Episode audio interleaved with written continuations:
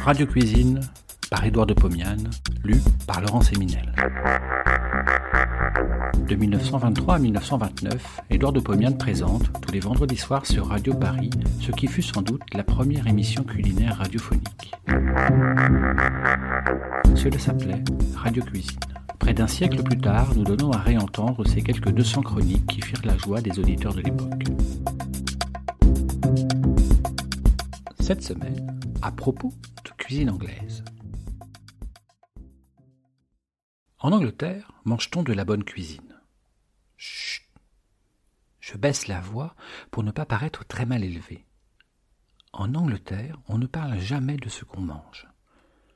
Et même, à table, on affecte de ne pas savoir ce que l'on a dans son assiette. Avec une telle psychologie, un peuple doit ignorer l'art du bien manger, ce qui est en Angleterre. L'ignorance de la bonne chair n'implique pas la non-existence de bons plats. Ceci existe en Angleterre, on ne sait comment, on ne sait pourquoi. Dans ce pays où l'appétit est émoussé par deux demi-repas qui sont le breakfast national et le thé de cinq heures, on ne séjourne que quelques minutes à table à l'heure du déjeuner et du dîner. J'ai vu d'élégantes et cependant opulentes anglaises manger pour leur dîner une grosse tranche de concombre cru avec un morceau de fromage et quelques ciboules. Ce repas durait cinq minutes, puis l'anglaise se rendait au salon pour fumer et lire le journal. Deux jeunes gens se mettent à la table d'un restaurant. Ils s'asseyent l'un en face de l'autre.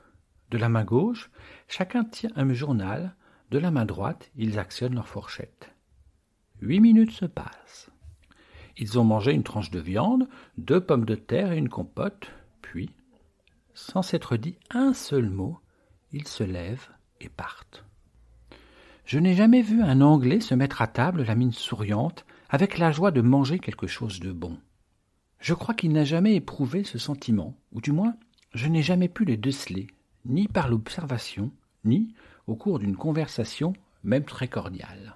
Et cependant, ai-je dit, il existe des plats anglais originaux, en voici quelques-uns. Le Yorkshire Pudding. Le Yorkshire Pudding est une espèce de flan que l'on sert avec le rôti de bœuf. C'est une des gloires de la cuisine anglaise il est facile à exécuter.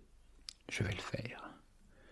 Dans une terrine, je mélange un œuf, 80 g de farine, un demi-litre de lait, une pincée de sel. Je bats le tout ensemble au fouet pendant dix minutes au moins, et ceci pour incorporer de l'air dans la pâte, ce qui la fera monter au cours de la cuisson. Je prends un moule à tarte à bord très surélevé. Les Anglais emploient des moules spéciaux rectangulaires. Dans ce moule, je dépose une bonne cuillère à soupe de graisse de rôti de bœuf que j'ai conservé depuis le dernier roast beef. À défaut, j'emploie du saindoux. Je pose le moule sur le feu. La graisse fond, elle fume. Le moule est excessivement chaud. C'est là le secret de la réussite. J'y verse la pâte sur une épaisseur de 2 cm au maximum. Je porte le moule au four pas trop chaud et laisse cuire pendant trois quarts d'heure. Après dix minutes de cuisson, la pâte commence à gonfler sur les bords du moule. Elle monte le long du métal. Elle cuit lentement puisque le four n'est pas brûlant. Puis, le pudding prend couleur au-dessus et au-dessous. Après trois quarts d'heure, je le démoule et je le coupe en quatre ou six morceaux et je le sers avec un rôti de bœuf saignant accompagné de son jus. Je conserve bien entendu de la graisse du rôti pour le prochain Yorkshire pudding. Pudding au raisin. C'est un autre mets classique en Angleterre. La première fois que je l'ai mangé, j'ai été dans l'impossibilité de deviner quelle en était la composition. Le lendemain, je l'ai apprise. J'ai été fort étonné d'avoir aussi facilement digéré un plat ainsi composé. Je vais l'exécuter. J'ai devant moi 200 grammes de graisse de rognon de bœuf haché, 200 grammes de farine, 60 g de raisin de Smyrne, 60 g de raisin de Corinthe, environ un verre et demi de lait et trois pincées de sel. Dans une terrine, je pose tous les éléments sauf le lait. Je mélange en versant le lait petit à petit.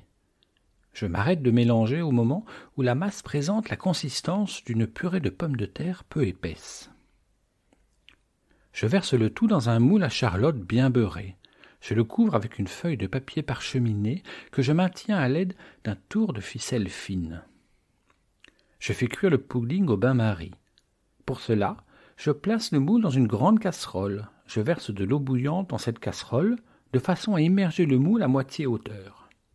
Je pose sur le feu, j'établis l'ébullition, je couvre la grande casserole avec son couvercle et je laisse sur tout petit feu, à toute petite ébullition pendant trois heures, en rajoutant de l'eau bouillante au fur et à mesure de l'évaporation. Après ce temps, je sors le moule de l'eau bouillante. Je le laisse refroidir un peu pendant un quart d'heure. Je démoule et porte le pudding sur la table. Les Anglais le mangent tel quel, avec un peu de crème douce froide. Bon appétit et à la semaine prochaine.